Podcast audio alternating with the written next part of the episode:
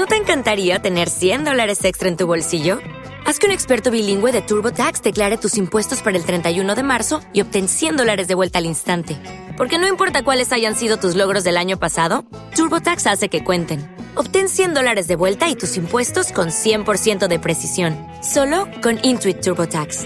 Debes declarar para el 31 de marzo. Crédito solo aplicable al costo de la presentación federal con TurboTax Full Service. Oferta sujeta a cambios o cancelación en cualquier momento. Otra mirada y un poco de todo para cambiar el enfoque de la realidad. Mario Frugoni y Julio Pugliese analizan toda la actualidad desde la filosofía, el lenguaje y la cultura. Una mirada diferente sobre nuestra actualidad nacional. De lunes a viernes, sumate con otra mirada por Radio Tren Tope. Radio Tren Tope. Hola amigos, hermanos todos. Aquí nuevamente en Radio Tren Topic con mi compañero, amigo y hermano Julio César. ¿Qué tal, Mario? ¿Qué tal, Julio? ¿Cómo andás? Bien, acá vamos a hacer rápido la introducción porque el programa es denso. Eh, acá estamos desgranando las horas, entretejiendo la vida y, contando, las, historias. Con todo el equipo completo. Y bueno, el tema que nos atañe hoy es, y le pido, le pedimos por favor a los oyentes, que traten de, de ser pacientes, de, de, de, tener, que hagan un esfuerzo mental para seguirnos lo que, lo que queremos articular. Porque hoy, ahora vamos a hablar de democracia, de historia, de poesía, vamos a reflexionar sobre eso y vamos a hablar de un poco de todo, como si fuese una charla de café, donde todo es posible. Así que en programas anteriores estuvimos hablando de la batalla de Salamina. Sí. Que si hubiesen ganado los hititas, otro hubiese sido la historia de Occidente. Tal cual. Eh, habíamos hablado de que todo invasor era violento y, roba, y, ladrón. Eh, habíamos hablado de, de Delfos, de los oráculos, de el beneplácito que se le pide a los dioses para hacer lo que hacemos. Y la necesidad del ser humano de conocer el futuro. De conocer el futuro. Eh, y dimos ejemplos de eso. Y hay un filósofo, cuestionado él, que tiene sus cosas interesantes, a lo mejor no a nuestro gusto, pero sí interesante porque son pensamientos elaborados, profundos, que dijo, el único que accede a la verdad es el poeta, pero ni él mismo se da cuenta. ¿Por qué? Porque en esas metáforas, nosotros cuando hablamos, primero hablamos con nosotros mismos, porque nosotros somos, un somos individuos individuos, un dúo indivisible. Y entonces primero hablamos para nosotros.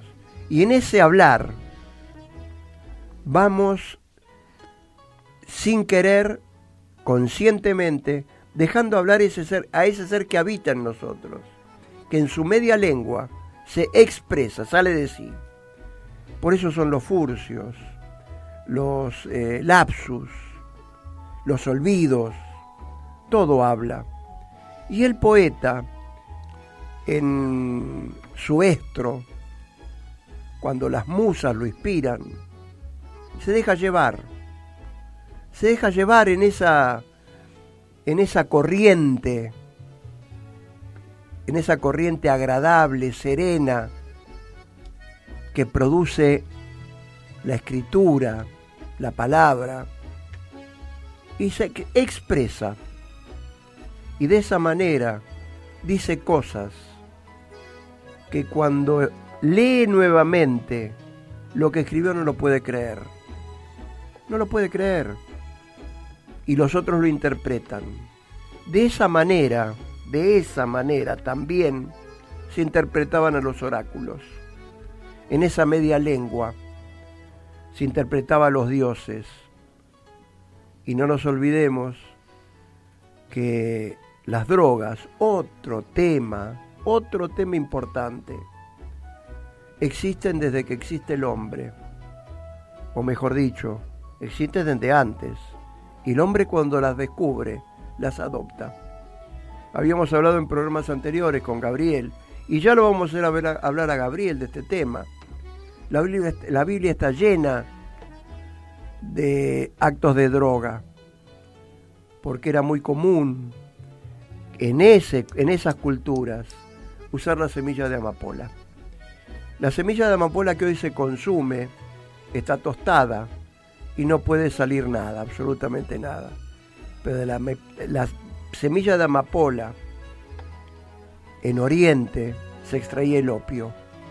En los pueblos de, de Medio Oriente se la consumía así como, como estaba. Y de acuerdo al grado de madurez producía una euforia o un, o un trance que un trance místico sumado a la gis, sumado al café, el café también es una droga, o sea, se considera droga a todo producto que tenga un radical libre nitrogenado. Y el café lo tiene, el tabaco lo tiene, el té lo tiene, o sea, son todas drogas. Entonces, eh, el poeta,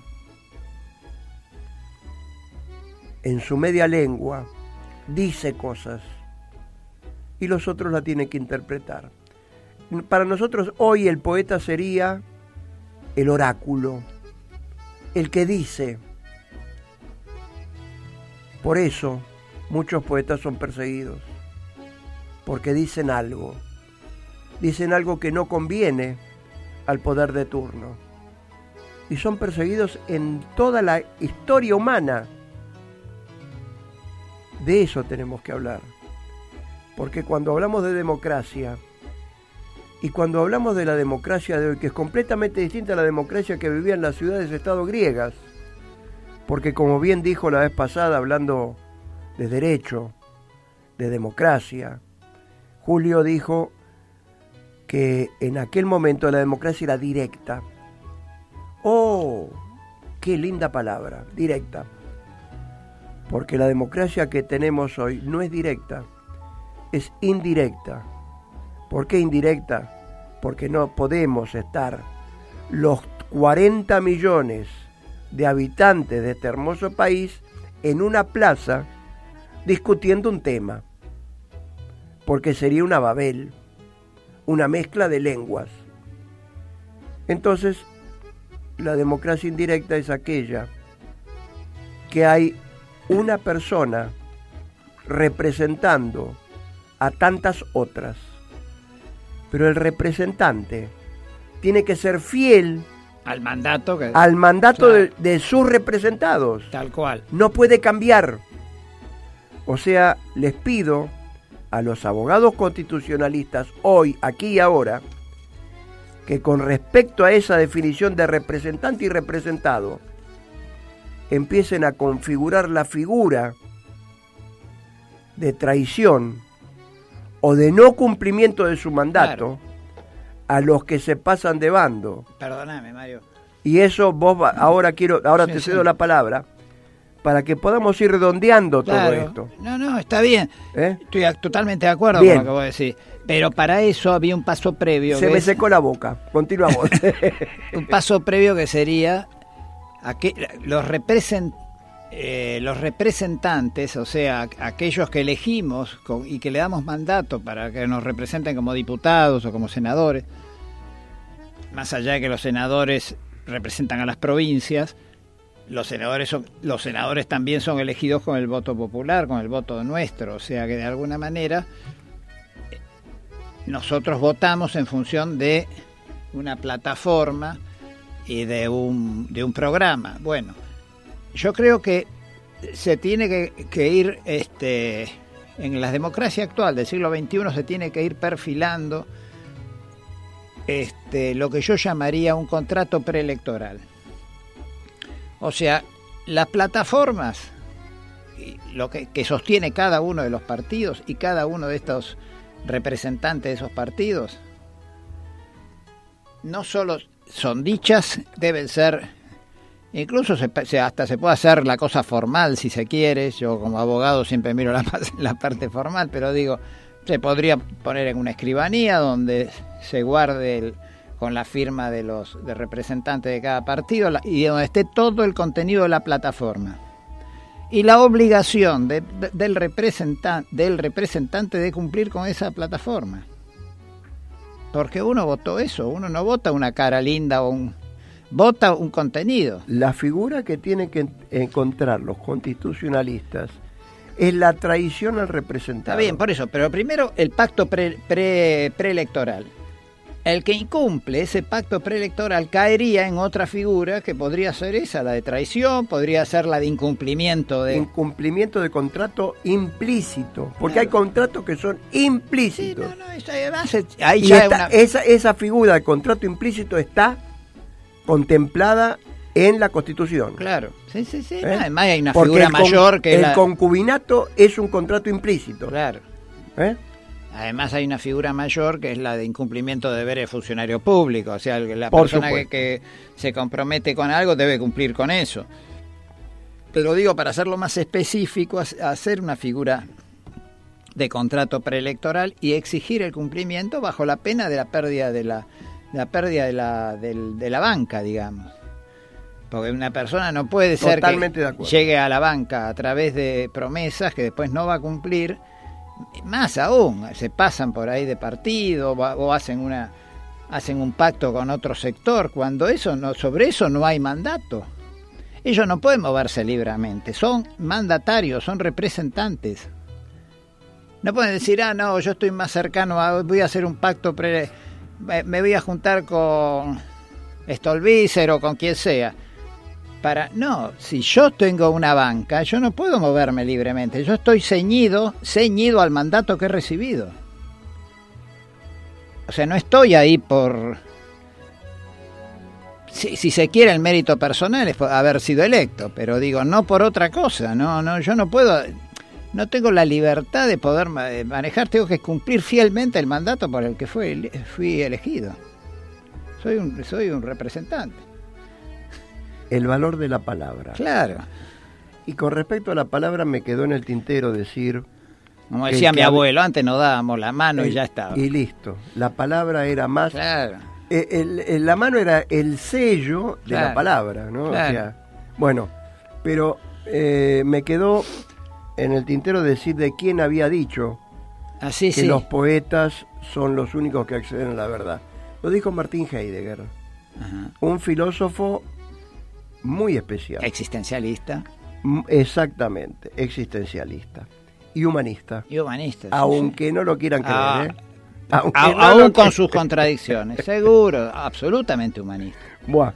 Así eh, que, lo que pasa es que, bueno, ahí, ahí tenemos para pero otra charla larga. Por supuesto que sí.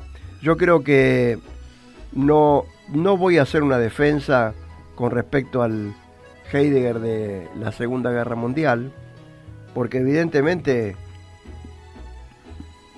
siempre hay un origen de las cosas. A veces nosotros somos origen de cosas que no deseamos, porque eso es la gran riqueza de ser imperfecto. ¿Sabes que la, la me, expliqué, ¿no? la gran riqueza de, ser imperfecto. La amante de Heidegger tenía una amante estudiante que era judía.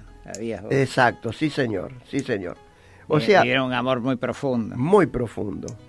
Ahora, lo, son las contradicciones de pero lo que tomó una cosa es el pensamiento otra cosa es la, algunas conductas que eh, vos sabés que yo tenía una discusión. Yo creo que perdón y, digo esto solo y creo que estamos casi casi de acuerdo. Yo creo que Heidegger y en este en el, en el orden que lo digo es Heidegger y después Sartre poniendo a Heidegger en el primer lugar, son los mm. dos filósofos más grandes del siglo XX. Eh, a mí me gusta más, eh, sí, sí, sí, coincido con Como filósofo. Después si me decís la utilidad política te no, diría... No, no, no, no, no, no, no, no, coincido con dolor, coincido con dolor, porque es más comprometido, este, eh, pero es mucho más fino Heidegger que, que... No, no, no, coincido con dolor. Y mm, iba a decir esto, el, el Heidegger que, que, en el que se basa el nazismo es el mismo Heidegger que aboga por el ser, que dice que el filósofo se olvidó de la pregunta por el ser. Desde Platón hasta hoy se olvidó de la pregunta por el ser. Y yo creo que él lo desarrolla de una manera que, a ver, todas las cosas tienen varias interpretaciones. Sí, sí, claro. No puede tener un millón de interpretaciones. Pero sí más de una. Sí, sí. No, no, O sea, no son todas olivos. Hey guys, it is Ryan. I'm not sure if you know this about me, but I'm a bit of a fun fanatic when I can. I like to work, but I like fun too. It's a thing. And now the truth is out there. I can tell you about my favorite place to have fun. Chumba Casino. They have hundreds of social casino style games to choose from with new games released each week. You can play for free anytime, anywhere. And each day brings a new chance to collect daily bonuses. So join me in the fun. Sign up now at chumbacasino.com. No purchase necessary. VGW Group. Void were prohibited by law. See terms and conditions. 18 plus. no son unívocas, Sí, exactamente. sí. Y que cada uno, qué es lo que hace con la interpretación, ya es responsabilidad de él. Claro. Eh,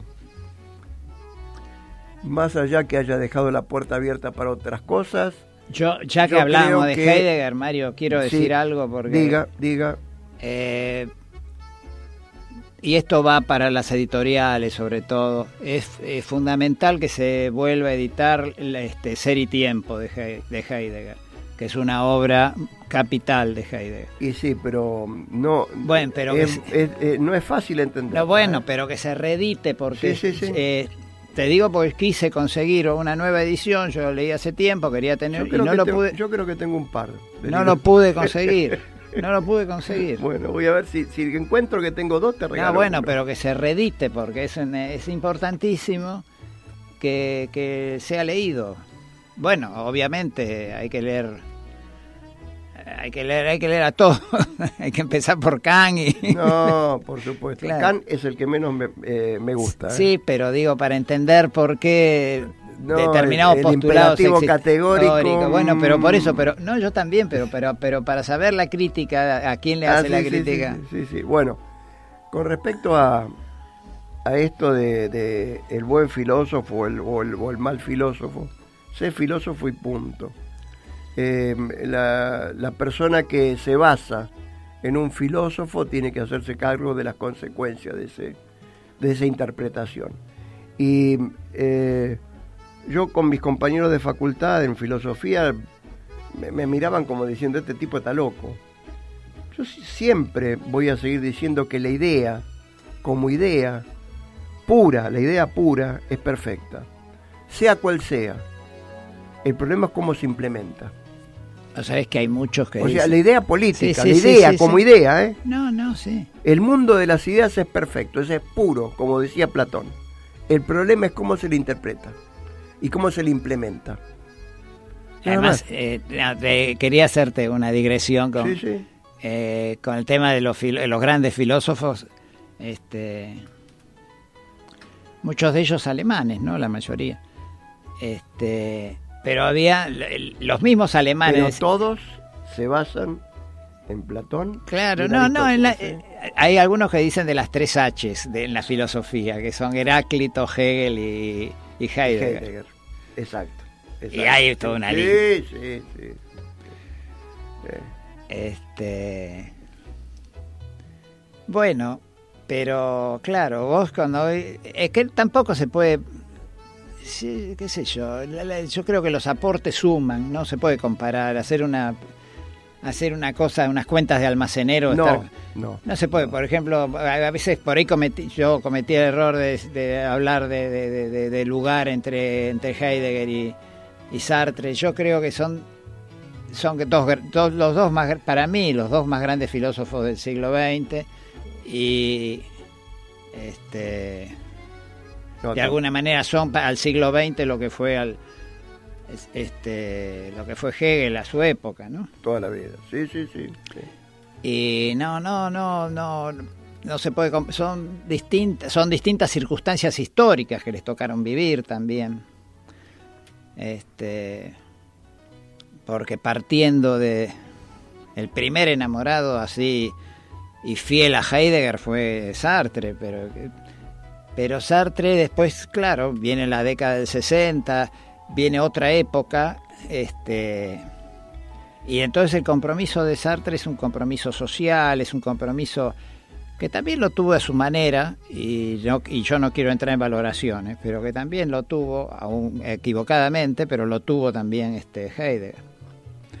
Pero lo de, lo de Sartre es, me parece que tiene más carnadura porque Sartre, Sartre ponía el cuerpo. Él iba, por ejemplo, tenía un, un periódico, un pequeño periódico, iba y lo repartía él en la puerta de la fábrica. Heidegger es filosofía pura y Sartre es filosofía práctica. Práctica y acción. Sí, sí, sí, práctica y acción, sí, sí. Él personalmente iba a repartir un periódico en París en, en las puertas de la fábrica. Ojo, cuando hablamos de Sartre, no podemos olvidarnos ni dejar de lado a Simón de Beauvoir. No, no, seguro. Porque No. Simón de Beauvoir, tendríamos que hacer un programa entero a Simón de Beauvoir. sí, sí, sí. Una filósofa y escritora de sí. Y Sartre se basó mucho, pero muchísimo más de lo que la gente cree en Simón de Beauvoir. ¿eh? Mm. Así que bueno, eh, volviendo al tema, democracia, volviendo al tema, poesía, volviendo al tema interpretaciones, Sí. volviendo al tema cultura, volviendo al tema religión, dioses, el mensaje de los dioses. Lo mismo estamos haciendo hoy. Hay, Hoy- que, hay que articular los saberes, ese es el tema. Hoy, aquí, ahora, en Argentina, fin del siglo XX y principios del XXI, que hemos pasado bastantes momentos muy duros. Yo les pido que recuerden cuando fue el problema del Bigle, que se pidió la mediación papal Eh, Intervino el cardenal Zamoré. el cardenal Zamoré y Argentina perdió en esa negociación mucho más de lo que le concedieron. Hoy, Per- perdón, Mario. Y estaban Igual se salvó el riesgo de una guerra. Hay que- No, no, no, no, digo, no. Para poner todo sobre la mesa. perdón, ¿no? est- Porque está había bien. una dictadura. Quiero, Y- quiero hablar de una expectación, una Sí, sí. expectación. Y se recibió con alegría eso, porque convenía a los poderes de turno, esos poderes de turno que son los mismos de hoy. Hoy tienen al Vaticano en contra. Ya no se le puede pedir al Vaticano que medie sobre ciertas cosas. Y hoy ese mismo poder económico, político económico, es el, aquel que sigue entregando el sur nuestro a los chilenos. Porque no al cohete se van a permitir grandes, la compra de grandes extensiones de terreno a manos privadas, extranjeras. Y después la conquista va a ser por posesión, por título de propiedad. Bueno, ya, ya la hay, porque en el dos- el- todo el plazo del 2001-2002, cuando vino acá la crisis, se compró muy muy barato, se compraron Sí. grandes extensiones de tierra. Pero ¿sabés dónde está, dónde el está fabricante la de pullover de italiano, ¿cómo se llama? Sí, sí, sí, Benetton. Benetton, eh, La pérdida de soberanía, ¿sabes dónde está? el que compró el lago escondido. Exactamente. Eso es pérdida de soberanía. Claro. Y ya ahí hay una cabeza de playa. Donde pongan bases norteamericanas en el sur, es otra cabeza de playa. Es otra cabeza de playa estar despoblando Tierra del Fuego. Y sí. Porque están sacando todas las industrias que tenían un régimen especial de... La idea es tener una base ahí en Tierra del Fuego y tener otra en Triple Frontera arriba. Exactamente. Entonces, ¿de qué estamos hablando? Esa unidad de identidad que tenían los helenos en las guerras médicas contra el mayor ejército de la época, el ejército de Jerjes, de los hititas, a los que vencieron por tener identidad helénica, porque se asociaron todas las ciudades-estado. Tal cual. Es como si hoy, digamos, Corrientes en una sociedad-estado. No, no, eh, Latinoamérica, una sociedad-estado. eh, eh, son todas sociedades-estado que se juntan para un fin común, porque tienen intereses comunes y tienen culturas comunes y tienen costumbres comunes. Y hoy las costumbres son los que le dan la identidad y la cultura a una nación, a un pueblo. Y hoy, a través de la degradación en la, en la educación, la pauperización en el sueldo, en el sueldo de los educadores, de los maestros, de los profesores, la quita del presupuesto o, o del impuesto a las películas extranjeras, en detrimento del cine nacional, de la cultura y las costumbres nacionales. No tiene cabida al desarrollo de futuros cineastas, de futuros guionistas. No tiene cabida. Mario, De eso perdón, estamos hablando. Perdóname. La quita de las retenciones ya. Partiendo de la Sí, quita sí, de la retención, a partir de ahí ya estás imposibilitado de hacer un montón de políticas públicas. Bien. Porque las retenciones realmente, por eso se podía, se podía este, subsidiar un montón de actividades que están subsidiadas, ojo, están subsidiadas en un montón de lugares del mundo. ¿no? El cine está subsidiado en varios, en, Francia, en, en Alemania, en todos lados, en Suecia. Totalmente de acuerdo. Entonces no es que uno, porque parecería, porque es tremendo lo que es la penetración cultural, porque parecería que el- la palabra subsidio es una mala palabra ahora. La palabra subsidio se transformó en una mala palabra. Hay actividades que necesariamente tienen que ser subs- subsidiadas por el Estado, porque el Estado está para eso, para ser garante del desarrollo armónico de una comunidad. Sí, señor. Si no, ¿qué razón de ser tiene el Estado? Sí, señor. Esto amerita, amerita Claro, un programa un programa especial con respecto al lenguaje y al significado de lo que es palabra trabajo. Seguro. Lo que significa trabajo, lo que significa tarea, lo que significa qué hacer y lo que significa labor. Tal cual. Entonces ahí vamos a empezar a desentrañar porque el trabajo, el trabajo es esclavo. Y de cuando el hablamos trabajo del... es para otro. Seguro. Cuando hablamos de la La alianza... tarea es para una comunidad determinada y para el beneficio de todos los de la comunidad, sin excepción.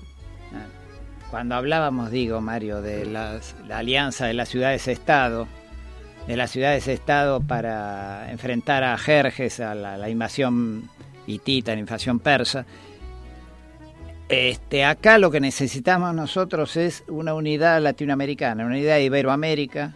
Ibe- Iberoamérica es una sola patria, tenemos, un montón de elementos que nos unen, una lengua, costumbres, este, historia, porque somos, hemos sido todos colonias, salvo Brasil que fue colonia portuguesa, el resto de Hispanoamérica somos este, colonia, colonia española.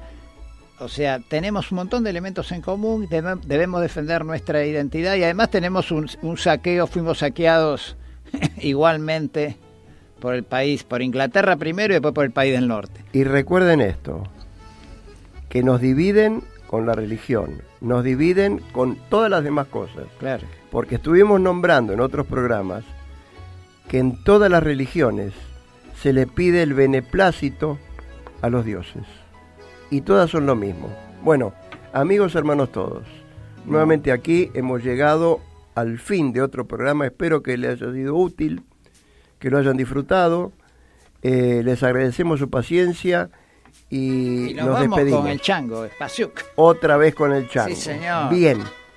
Abrazo fraterno a la ronda. Abrazo.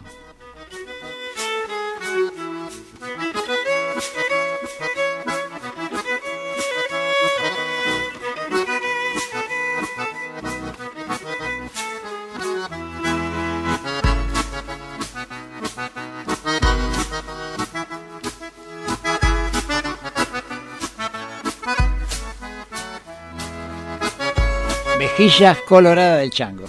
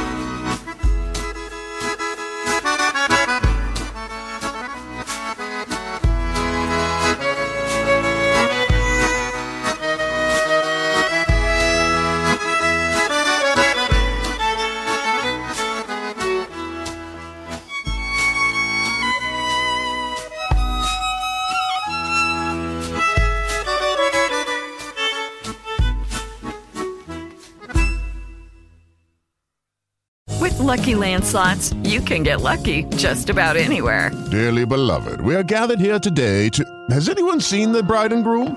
Sorry, sorry, we're here. We were getting lucky in the limo and we lost track of time. No, Lucky Land Casino, with cash prizes that add up quicker than a guest registry. In that case, I pronounce you lucky.